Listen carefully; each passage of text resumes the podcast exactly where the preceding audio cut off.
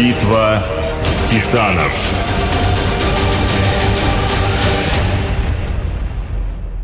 Что такое моментальная фотография сегодня? Одно нажатие на экран смартфона, и у вас есть фото на визу. Второе, и где-то в далеком городке ваша мама знает, что вы сегодня съели на завтрак. Третье, и вот вы уже успешно ведете бизнес в Инстаграме. Еще несколько лет, и мало кто вспомнит, что у истоков моментальных фотоснимков стояла компания Polaroid. Она производила сотни различных товаров гражданского и военного назначения, но в умах обычных людей всегда будет ассоциироваться с камерой, выдающей моментальные фотоснимки на память.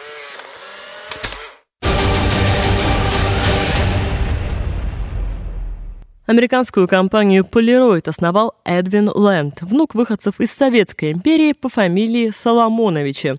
Судя по тому, что внук выучился в Гарварде, жизнь за океаном у наших соотечественников складывалась довольно безбедно. С раннего детства будущий бизнесмен экспериментировал со светом, калейдоскопами и прочей оптикой, и, будучи всего-навсего студентом, в 1929 году уже разработал и сконструировал первый в мире поляризующий материал. Что это такое? Полироид – это оптический светофильтр, пленка, в которой происходит двойное лучепреломление. Используется она с различными целями. Например, чтобы устранить ослепляющее действие встречных фар на водителей, для изготовления жидкокристаллических экранов, устранения бликов на фото и для производства 3D-очков.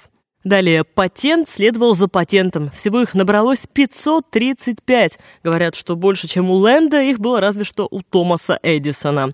Компания была основана в 1937 году, меньше чем через 10 лет после первого патента. Сначала широкую известность обретают очки с поляризационным эффектом, ну а в 1948 году марка выпускает свой первый фотоаппарат, выдающий моментальные снимки. За пять лет до этого, в 43-м, во время отдыха в Санта-Фе, трехлетняя дочь изобретателя поинтересовалась, почему фотографию нельзя посмотреть сразу же после съемки. Папа не нашел, что ей ответить, и, как вспоминал впоследствии, в течение часа прикинул в уме все необходимые условия для создания моментального снимка. От идеи до реализации процесс занял около пяти лет. В комплект к камере прилагалась кассета с пленками, которые выдавали позитивный снимок на бумажной подложке.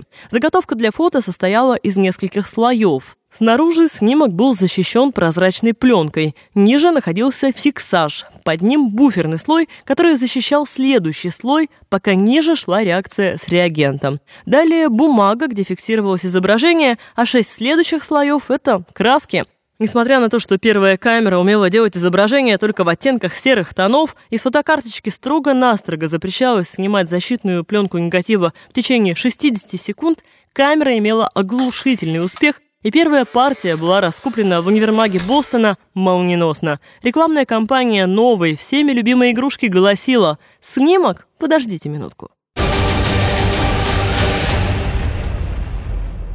Это изобретение затмило все остальные, за которые мы тоже должны быть благодарны компании Ленда и прибор ночного видения, и рентгеновскую пленку и тепловизор. В те годы Полироид был настоящей фабрикой изобретений, а Эдвин Ленд кем-то вроде Стива Джобса. Или наоборот – Помимо того, что Лэнд был гениальным изобретателем, он отлично чувствовал рынок. Он презирал маркетинг и считал, что тот нужен только для плохих или вторичных товаров, что в его понимании было одним и тем же. По его мнению, нужно было выйти к людям и показать то, что они доселе не видели, причем так, чтобы к концу презентации они поняли, что эта вещь им реально необходима. Поэтому ежегодные отчеты компании Polaroid практически превратил в шоу. Лэнд сам поднимался на сцену, показывал новую камеру, демонстрировал ее преимущества, и в конце презентации в зале можно было собирать подписанные чеки. Узнаете подход? Верно, так же делал знаменитый визионер и основатель компании Apple Стив Джобс.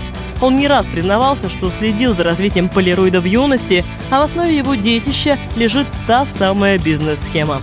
Несколько раз талантливый изобретатель и его не менее одаренный поклонник даже встречались в штаб-квартире Полироида в 80-х годах.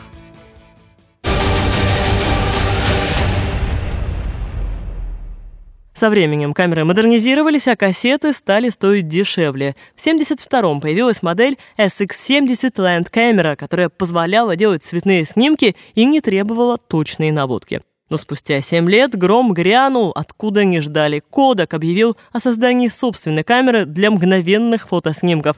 Он все годы был куда крупнее, финансово устойчивее и авторитетнее полироида, и бизнес-сообщество приготовилось наблюдать за битвой титанов. За много лет до того один из бывших сотрудников Эдвина Лэнда, Питер Венсберг, сказал о железной хватке шефа следующее слова.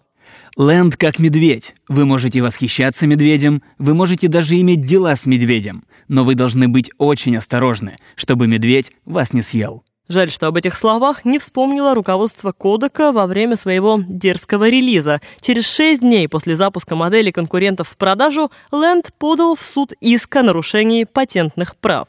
Процесс длился долгих 10 лет, и в результате суд обязал Кодек выплатить полироиду 600 миллионов долларов. Эксперты говорили, что фотогигант еще легко отделался, оценки ущерба могли составлять от 2 до 16 миллиардов, но и этой суммы Лэнду хватило, чтобы вырвать у конкурентов землю из-под ног. Так был забит первый гвоздь в крышку гроба Кодака, который вскоре отказался от разработок в области моментальных фотографий. Но и Полироид допустил чудовищную ошибку и, по иронии судьбы, сделал это одновременно с тем самым кодеком. И та, и другая компания еще в начале 80-х начинали разработку цифровой фотографии, но по разным причинам посчитали ее бесперспективной. В первый раз за бессменные 40 лет управления бизнесом Ленда подвело его чутье. Так сказал он и тем самым обозначил начало заката империи. Кстати, это было одним из его последних решений на посту президента компании. После своего ухода он основал Институт науки, где провел последние 10 лет своей жизни. В 96 году Полироид все же представил на рынке первую цифровую мыльницу, но запрыгнуть в уходящий поезд не получилось. Его обогнали все, кому не лень, в том числе и маленькие, но юркие азиатские фирмы. Обороты компании падали, и в 2000-м стало ясно, что бренд не выдерживает конкуренции на рынке. В 2001-м Polaroid объявил о своем банкротстве, после чего его трижды купили и продали. Последний раз в 2014 году за бесценок 65% компании ушли с молотка всего за 70 миллионов долларов. Все эти годы скитаний по новым владельцам Polaroid что только не производил, и телевизоры, и даже DVD-плееры – Бренд несколько раз то замораживали, то возвращали к жизни. Сейчас он в очередной раз балансирует на грани, выпуская всякие забавные вещицы, типа карманного моментального принтера, вспышек и фильтров для объективов. Но все эти релончи никакого успеха не возымели. Видимо, прав был основатель компании, когда-то сказавший «Не нужно делать то, что может делать каждый».